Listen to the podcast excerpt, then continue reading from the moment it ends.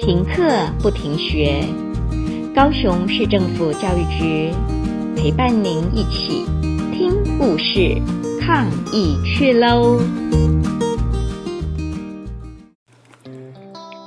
Once upon a time, there was a baby bear who lived happily with his family in the forest. Baby Bear is a seven year old boy, and there are three members in his family. They are Papa Bear, Mama Bear, and Baby Bear. At school, Baby Bear likes reading. He enjoys studying and playing with his friends. At home, Baby Bear is very helpful. He can help Mama Bear do the house chores, such as mopping the floor, doing the dishes, taking out the garbage, and doing the laundry. However, Baby Bear has a bad habit.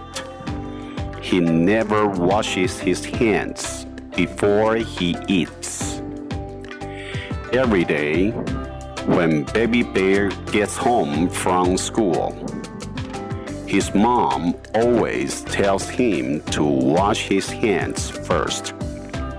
But Baby Bear never listens to his mom. One day, Baby Bear got home from school and he saw something on the table. It was his favorite honey cake. Baby Bear's mom bought this cake for Baby Bear because he helped her with the house chores. Baby Bear was so happy and he couldn't wait to eat the honey cake. As usual, Baby Bear didn't wash his hands before he ate the cake.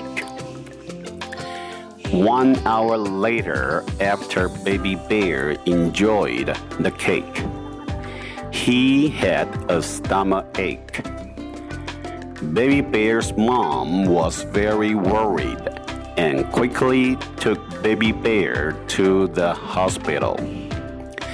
After the examination, the doctor said to Baby Bear, You don't wash your hands before you eat, right? Baby Bear answered, Yes.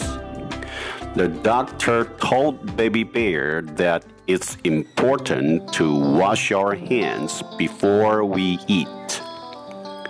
From then on, the first thing Baby Bear did after he got home from school was to wash his hands. And most important of all, Baby Bear can enjoy his favorite honey cake. And he doesn't have to worry about having a stomach ache again.